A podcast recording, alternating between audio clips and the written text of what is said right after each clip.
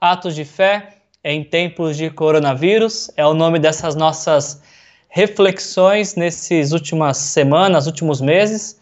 Hoje estamos na 13 terceira, terceira reflexão e que bom estar com vocês hoje mais uma vez, pela 13 terceira vez, falando sobre fé, falando sobre, sobre esperança, uh, crendo de todo o coração naquilo que Deus uh, quer fazer em nossas vidas e também através das nossas vidas nesse tempo de, de incertezas, nesse tempo de onde a nossa fé está sendo testada, mas algumas semanas atrás a gente aprendeu que quando Deus nos prova, Ele quer nos aprovar.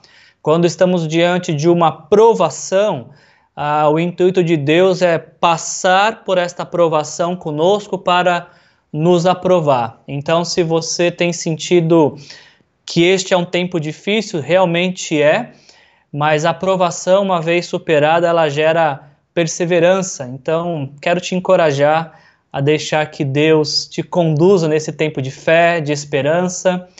Para falar de esperança, hoje eu tô aqui, ó, Plano de voo 2025, embarque nessa, para nós nos recordarmos de que, que Deus nos chamou para, para, um, para um plano dele, para um sonho dele.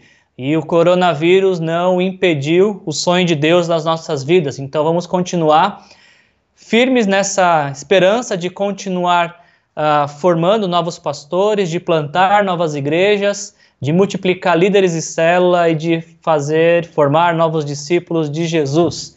Você pode estar pensando, mas Wilson, como é que a gente faz isso? Como é que a gente faz tudo isso nesse tempo?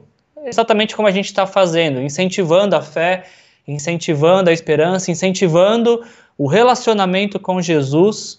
E é tudo que nós precisamos, nos relacionar com o Senhor e todas as outras coisas Ele vai fazer. Hoje a gente vai então dar sequência nessa nossa série de reflexões, de meditações no livro de Atos. Uh, lembrando que o livro de Atos é um livro de história. Lucas, como historiador, está fazendo registros de, de como que a igreja teve seus primeiros dias e como que ela uh, se estabeleceu logo após a morte e ressurreição de Jesus.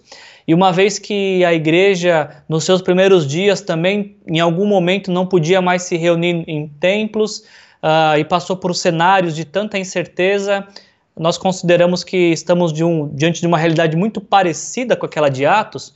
Então, se aqueles primeiros cristãos sobreviveram a todas as dificuldades, ao ponto de estabelecer alicerces para aquilo que hoje nós chamamos de fé cristã, essa fé que chegou até nós, eu tenho certeza que deste livro, o livro de Atos, podemos extrair lições preciosas para a nossa vida, para a nossa saúde espiritual.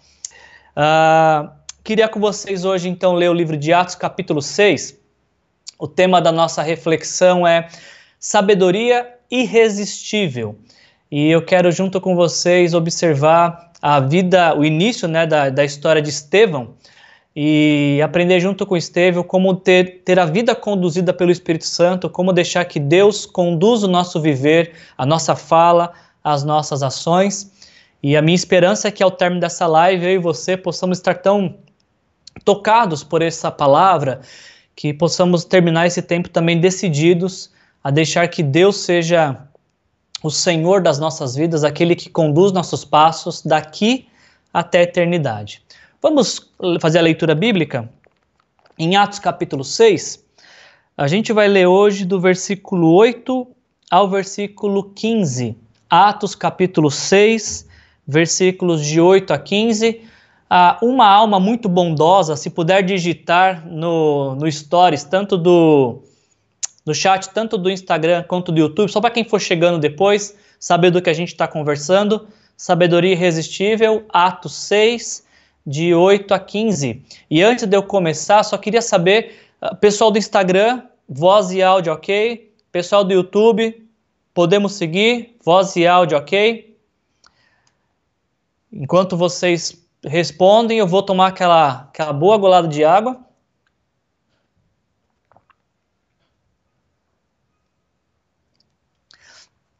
Como ninguém respondeu, eu não sei se vocês estão aí ou se está tudo bem.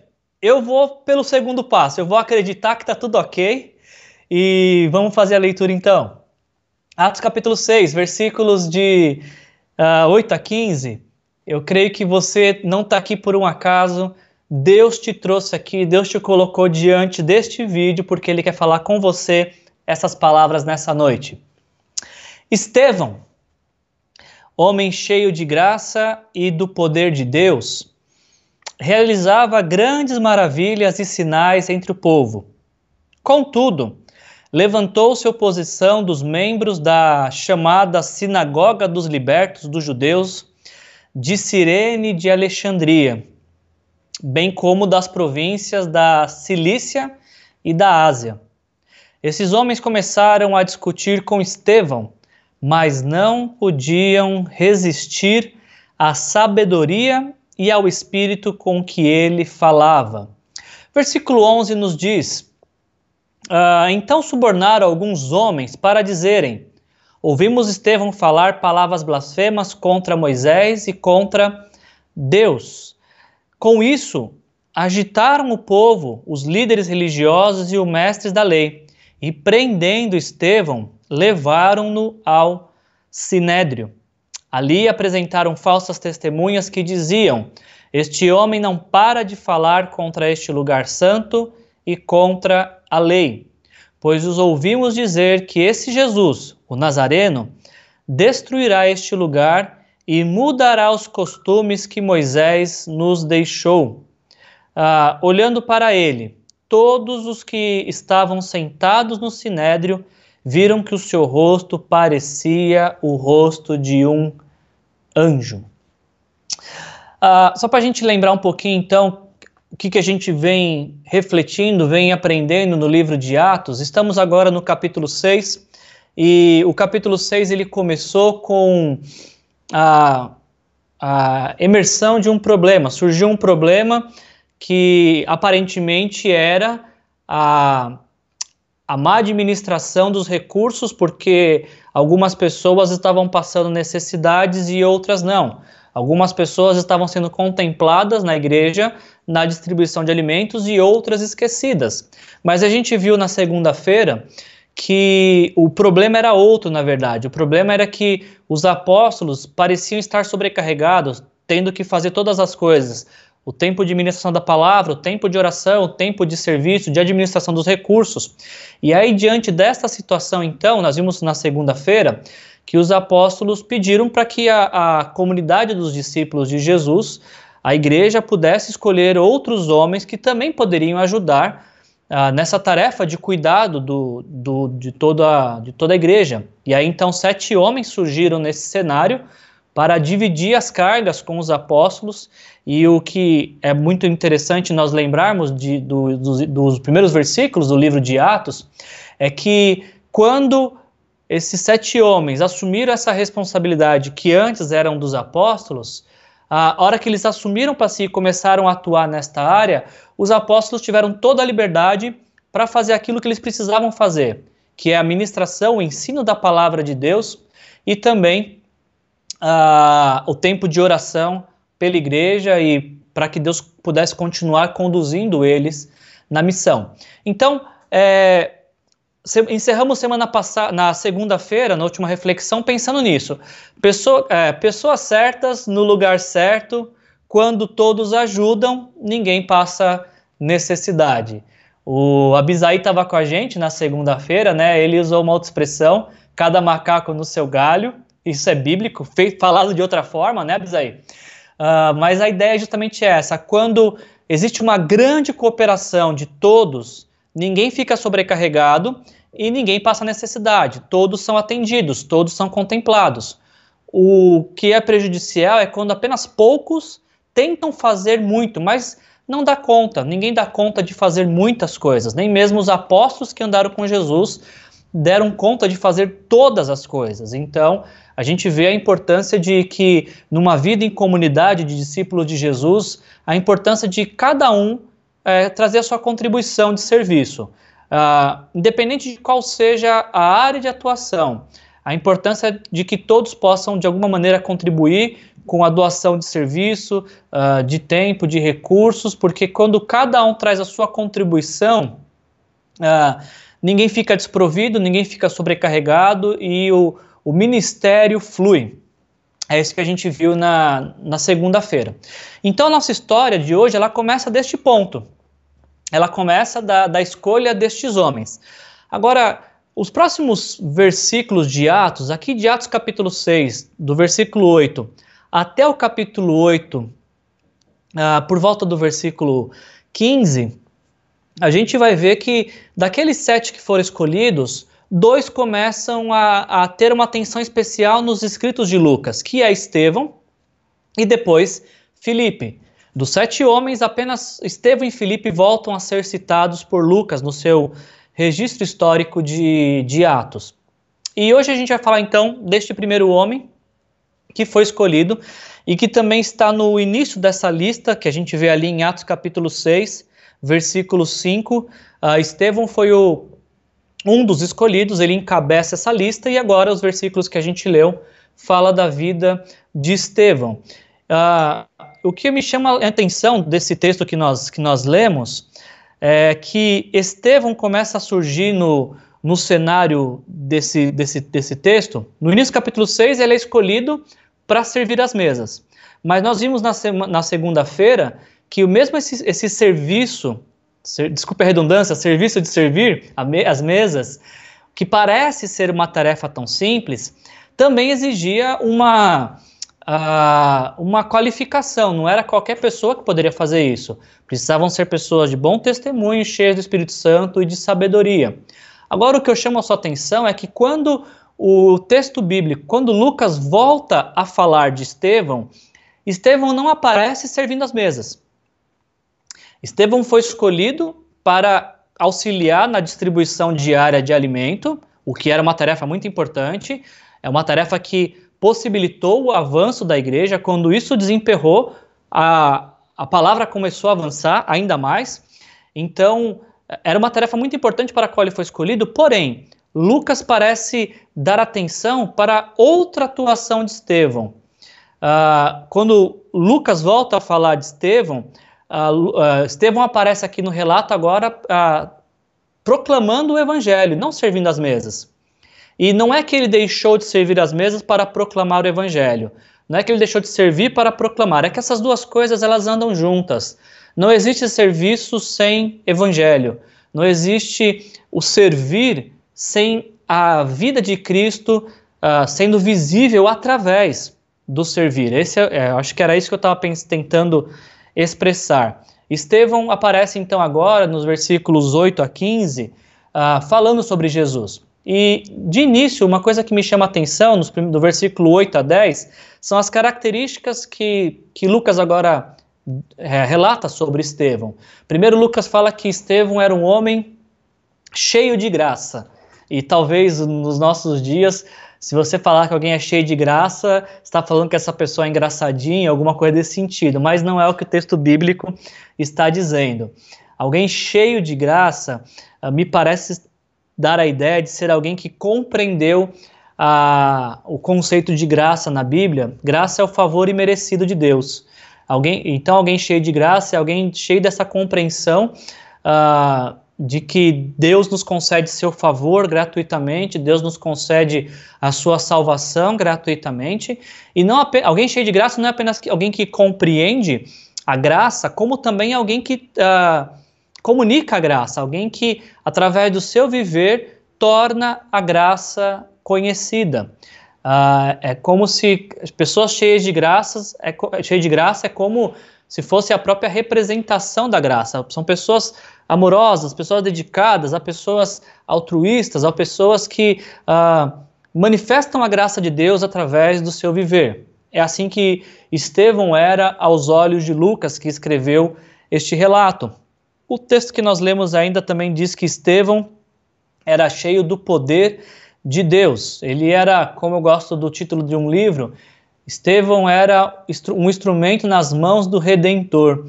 Uh, é importante dizer que o texto faz questão de enfatizar que ele era cheio do poder de Deus, não era o poder dele. Estevão não era poderoso. O poder que se manifestava em sua vida vinha de Deus, vinha daquela, daquele relacionamento que ele tinha com Deus e que nos é relatado no início do texto, quando diz que ele era cheio do Espírito Santo. Essa era a fonte do poder de Estevão. Ele não era poderoso, ele não tinha nenhum poder para compartilhar com outros como se fosse um poder dele. Não, todo o poder que fluía de sua vida vinha ah, da, da atuação do Espírito Santo em sua vida. Estevão não tinha um poder que saia da sua mão para alcançar as pessoas. Não, não. Tudo que ele tinha é porque recebeu antes de Deus. E isso ele compartilhava não como algo que era seu, mas algo que era de Deus. Ele era cheio do poder de Deus. E aí, alguém uh, cheio de graça, cheio do poder de Deus, nada mais natural que através de sua vida Deus estivesse também atuando, também realizando uh, muitas coisas. Lucas nos diz que Estevão era um homem que realizava grandes maravilhas e sinais entre o povo. Essa expressão, sinais e maravilhas, aqui pela primeira vez ela é utilizada para uma outra pessoa que não os apóstolos. Até esse momento, ah, o livro de Atos está nos dizendo que apenas os, através dos apóstolos Deus realizava sinais e maravilhas. Agora, a, a, essa expressão sinais e maravilhas também aparece através da vida de Estevão. Isso me, me dá a entender, me, me, me, uh, me comunica de que uh, esse é um sinal de que Deus não trabalha apenas através da vida dos apóstolos. Uh, Deus pode atuar através de quem Ele quiser, quando Ele quiser e da forma que Ele quiser, de forma que fique evidente que é Ele, Deus, que está atuando. Deus usou os apóstolos, Deus usou Estevão e Deus continua realizando sinais e maravilhas através de qualquer discípulo de Jesus. Não, na, na família de Deus não existem pessoas especiais. E na nossa igreja a gente costuma brincar, né? Não existem ungidões. Não existem aqueles que têm o Espírito Santão e os outros que têm o Espírito Santinho, e que esses pequenininhos que têm uma pequenininha presença do Espírito Santo fazem poucas coisas ou quase nada, e aí tem os grandãos que têm grande presença do Espírito, esses sim são poderosos. Não. Ah, diante do Senhor Jesus, todos somos iguais. Todos aqueles que entregaram a vida para Jesus, todos aqueles que se arrependeram dos seus pecados, receberam o Espírito Santo na mesma proporção. Uh, não importa se você é baixo, se você é alto, se você é magro, se você tem medidas diferentes, a presença do Espírito Santo na sua vida, ela é igual na vida de qualquer pessoa que se entregou a Jesus. E, e a gente vê isso agora aqui no texto de, de Atos. O mesmo Deus que fez sinais e maravilhas através dos apóstolos que andaram com, com o Senhor Jesus, agora está fazendo através de um homem, Estevão. E ele continuou fazendo através de toda a história, através de todos os homens e mulheres e crianças que se entregaram nas mãos do Redentor. Ah, então Estevão está agora atuando na sociedade, está servindo a sociedade, não apenas às mesas, mas servindo a toda a sociedade, porque ao compartilhar o evangelho está compartilhando com aqueles que não conhecem Jesus. E é através, é no meio do povo, é através, é na vida dessas pessoas que Estevão está realizando sinais e maravilhas. O que nós temos que convir que é algo muito bom, é algo muito fantástico. Que, que bom seria se nós víssemos mais discípulos de Jesus uh, como instrumentos na mão do Redentor, realizando sinais e maravilhas na vida do povo.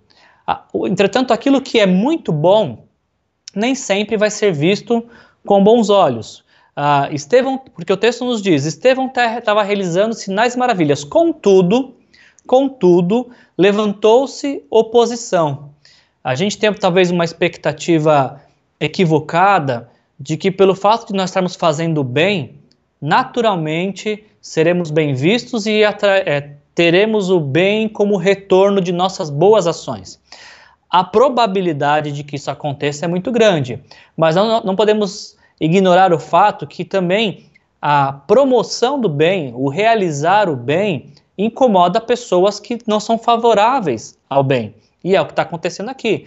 Estevão está realizando sinais e maravilhas, mas isso está incomodando um grupo que aqui é listado como uh, os membros da Sinagoga dos Libertos, um grupo de religiosos. Interessante pensar nisso, né? Um grupo de religiosos está incomodado com a atuação de Deus através da vida de Estevão. Não parece um pouco estranho falar isso, mas é o que o texto está dizendo. Estevão está sendo usado por Deus. Contudo, levantou-se uma oposição não contra Estevão. Talvez eles pensassem que fosse contra a pessoa de Estevão, mas a gente viu alguns versículos atrás, em Atos capítulo 4, que quando alguém está sendo usado por Deus para manifestar a graça, poder, realizar sinais e maravilhas, quem se opõe não se opõe à, à pessoa que está sendo usada por Deus, mas ao próprio Deus. Isso acaba acontecendo. Uh, esses homens que se levantam contra, contra Estevão e começam a discutir com ele. A gente não tem detalhes dessa discussão, mas o que a gente vê aqui é que, em meio a essa discussão, esses homens não conseguem resistir à sabedoria de Estevão. Atos capítulo 6, versículo 10. Não podiam resistir à sabedoria e ao espírito com quem falava. Estevão está vencendo a discussão, mas ele não está vencendo com a confrontação, com a ofensa, com argumentos melhores elaborados, com a eloquência, com a imposição, entonação de sua voz, a, a, a marcando presença. Não, Estevão está prevalecendo nessa discussão porque ele está sendo usado por Deus, ele está cheio do Espírito Santo e está permitindo que Deus utilize a sua vida e a sua boca. O que Estevão está falando, ele fala porque antes ele já foi listado como alguém que tinha experiências com o Espírito Santo, que era cheio do Espírito Santo. E aí então, é nada mais natural de que essas discussões sejam vencidas, porque quando a gente permite que o Espírito Santo atue através de nós, fale através de nós, nos habilite a, a falar e principalmente a manifestar a graça de Deus, aqueles que são contrários a essa graça ficam de fato sem sem argumento.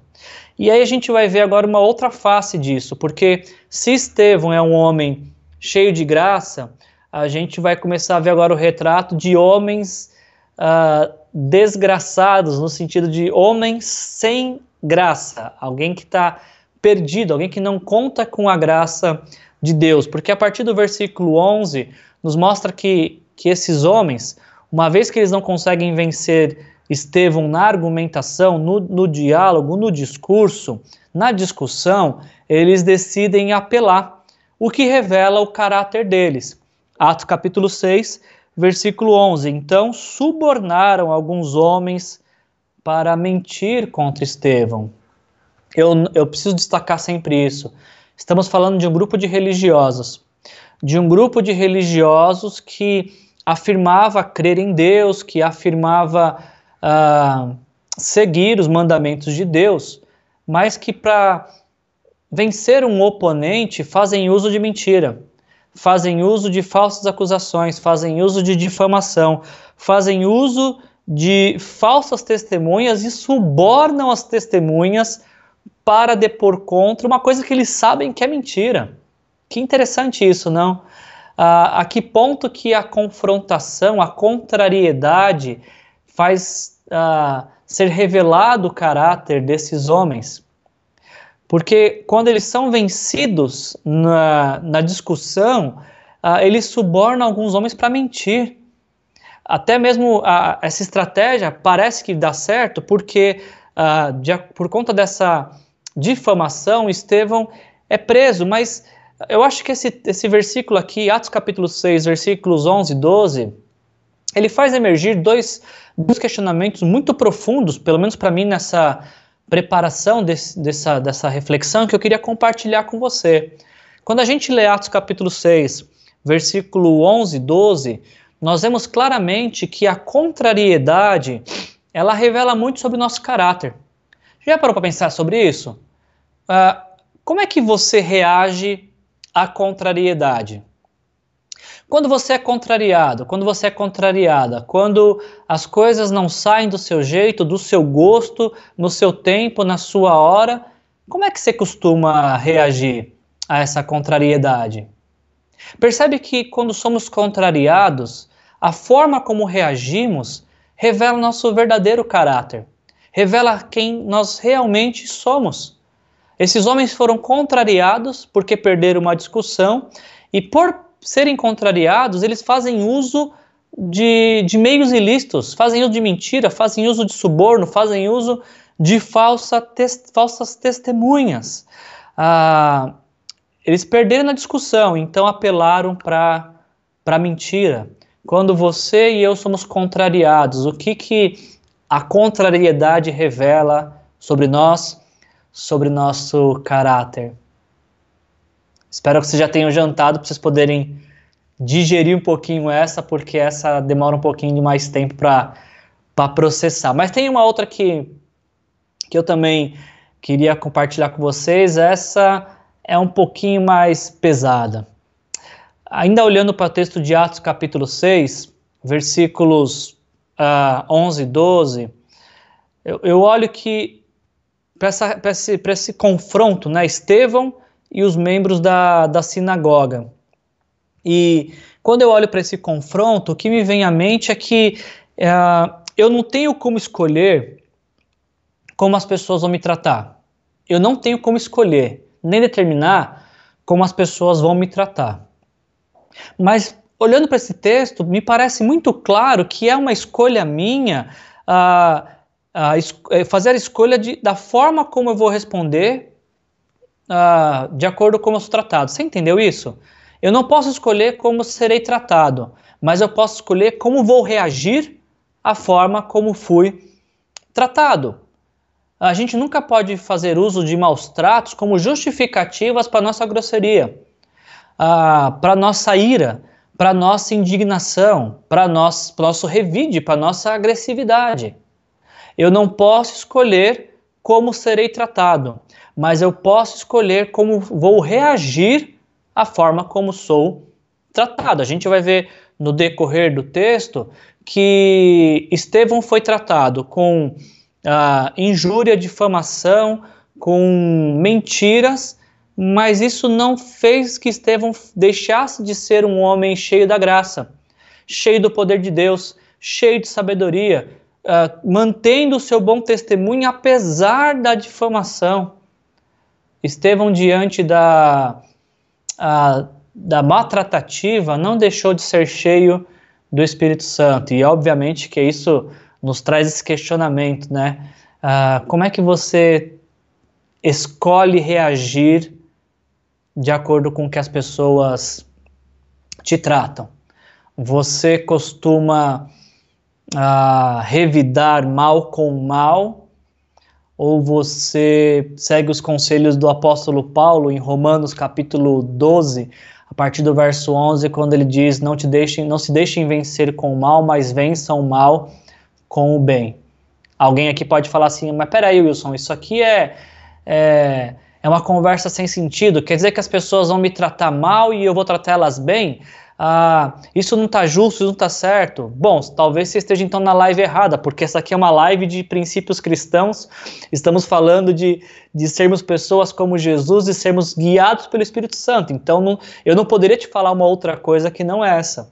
E também não estou falando que essa é, é uma coisa simples, uma coisa fácil de fazer. Mas o que eu estou te dizendo é que quando somos cheios do Espírito Santo, quando é o Espírito Santo que conduz nossas vidas, então sim, recebemos poder para tratar as pessoas como Jesus trataria. Acabamos de vir de um, de um final de semana de Páscoa, onde relembramos a morte de Jesus na cruz, e Jesus na cruz, sendo hostilizado por aqueles que o crucificaram, sua primeira frase após ser crucificado foi: Pai, perdoa-lhes porque eles não sabem o que estão fazendo.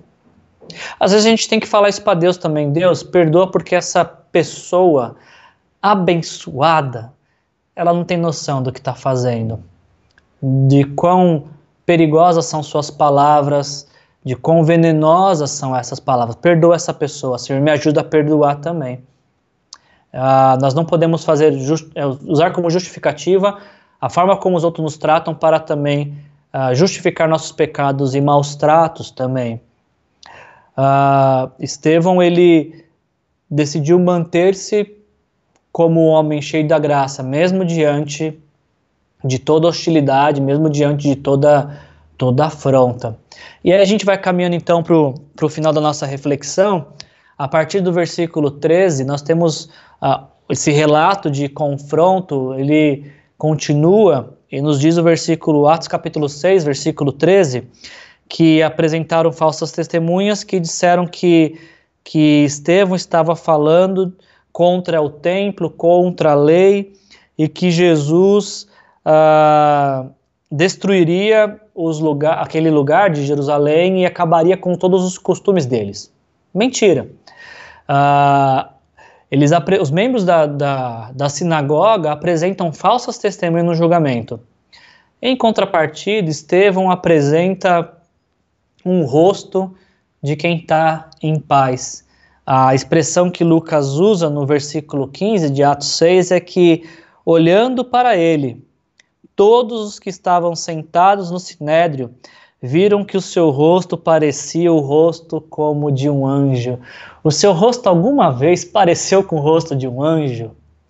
É, e a gente não está falando de estética, tá? A gente está falando daquele semblante tão tomado pela paz, tão, tão tomado de uma boa consciência, de uma consciência tranquila, que quem olha, mesmo quem olha para afrontar, mesmo quem olha para acusar, mesmo quem olha para uh, caluniar, enxerga um semblante de paz, um semblante de tranquilidade, um semblante de serenidade.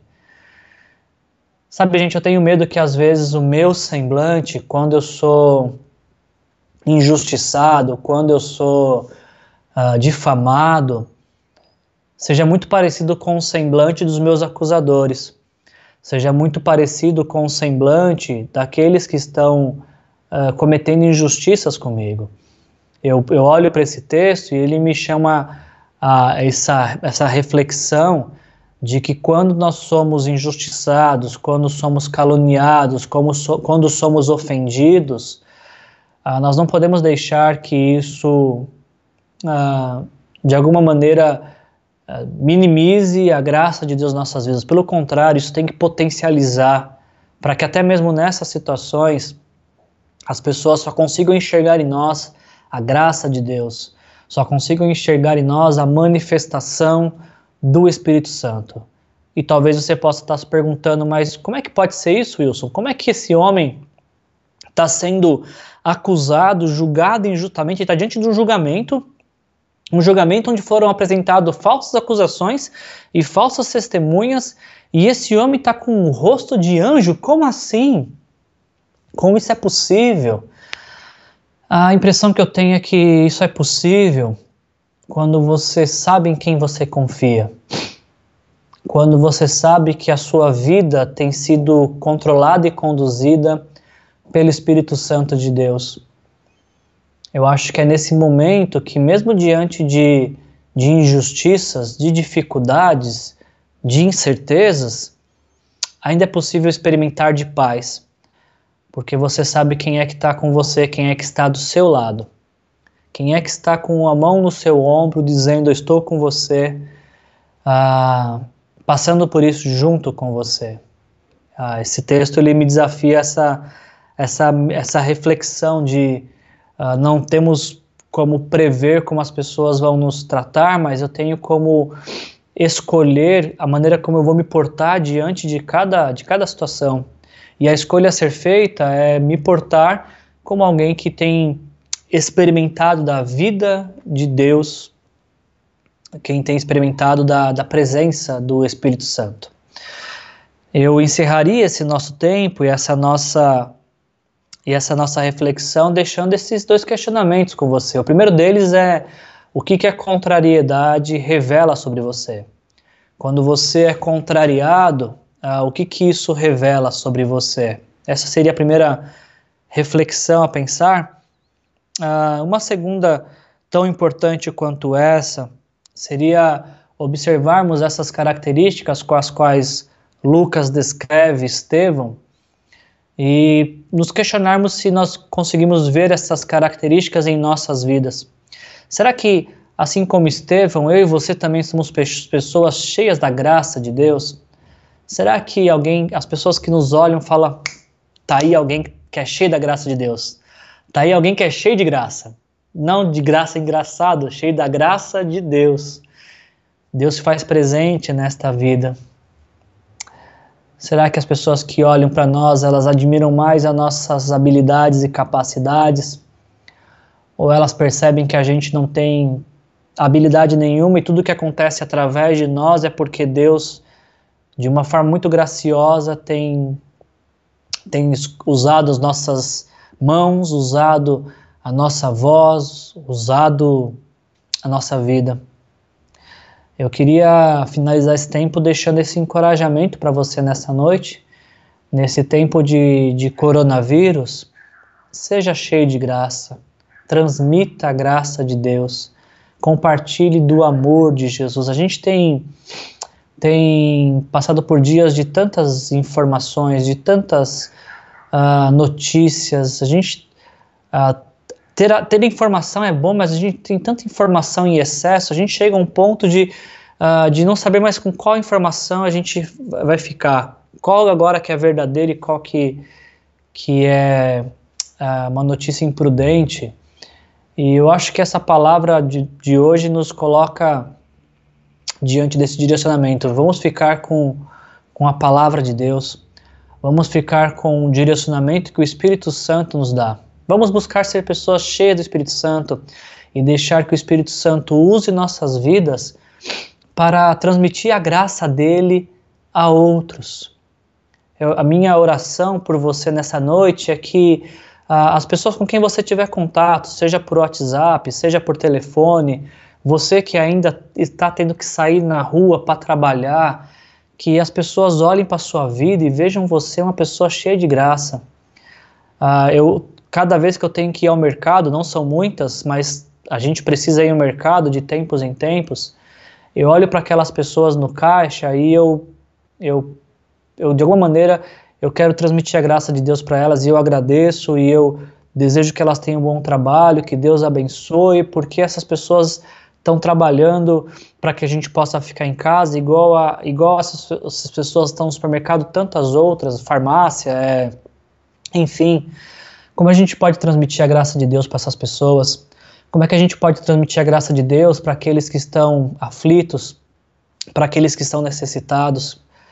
Uh, estamos em confinamento, prudentemente estamos em confinamento, mas isso não significa que nós devemos uh, deixar de manifestar a graça de Deus. A graça de Deus não se anula pelo confinamento. A graça de Deus não deixa de ser necessária pelo contrário, elas faz ainda mais importante em tempos de confinamento. Então, uh, seja uma pessoa cheia da graça de Deus nesses dias e que Jesus use a sua vida para transmitir a vida dele àqueles que te, te rodeiam. Posso orar por você? Pai, em nome de Jesus, obrigado, Senhor, por, por esse tempo que nós tivemos, Senhor. Obrigado por cada pessoa que esteve aqui, Senhor. Em nome de Jesus, Pai, cada um que, que participou dessa live, que está assistindo essa gravação, toque no coração dessas vidas, Pai, para que elas primeiro percebam o quanto o Senhor as ama, o quanto elas são importantes para o Senhor. Ajude essas pessoas, Pai, a, a compreender o quanto o Senhor deseja participar da vida delas, fazer presente na vida delas para que elas também sejam instrumentos na mão do Redentor, Pai. Quando a gente vê o livro de Atos e a história de Atos se desenvolvendo, Pai, somos convidados a pensar qual que é o nosso lugar nessa história que chegou até nós, Pai. Qual é o nosso lugar na história do reino de Deus, Senhor? Que sejamos essas pessoas cheias de graça, como Estevão foi, Senhor, e que o nosso viver mesmo que seja na contrariedade ou na, na injustiça, que ainda assim possamos manifestar a tua graça, o teu poder. Usa nossas vidas também para tocar a vida de outros, Pai, fazendo sinais e maravilhas, Pai. Eu te louvo e te agradeço e peço que o Senhor toque em cada coração nesta noite, Senhor, dando um sono tranquilo, tirando pensamentos destrutivos, colocando apenas pensamentos do teu amor, Senhor, da tua misericórdia, Pai. E que ao amanhecer, cada um de nós, Pai, possa desfrutar dessa promessa do Senhor, que as misericórdias do Senhor se renovam a cada manhã, Pai. Faça isso, Senhor, esse é nosso clamor nesta noite, em nome de Jesus. Amém.